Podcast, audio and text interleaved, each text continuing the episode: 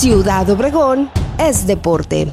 Con una victoria sobre la Universidad Anáhuac, los Potros de Litzón iniciaron con el pie derecho la temporada de Liga Mayor en el deporte de las tacleadas. El marcador final fue de 35 contra 28, en donde los de casa tuvieron una excelente primera mitad. En el complemento enfrentaron algunos contratiempos, lo que permitió a los de Querétaro reducir la ventaja. Pero aún así, la victoria fue para los pupilos de coach Jorge Aguilar. Los potros tienen un importante historial dentro de la UNEFA y en sus encuentros atraen a una importante cantidad de seguidores que acuden al parque hundido a animarlos como ocurrió el fin de semana pasado.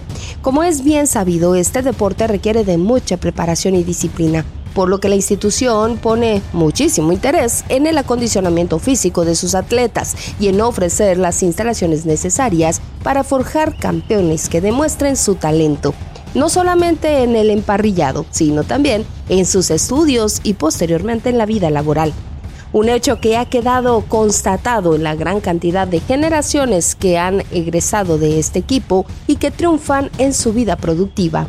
La temporada del 2023 comprende un interesante calendario que lo enfrentará a equipos de Coahuila, Chihuahua y Querétaro, lo que implica juegos de grandes emociones para los aficionados al fútbol americano.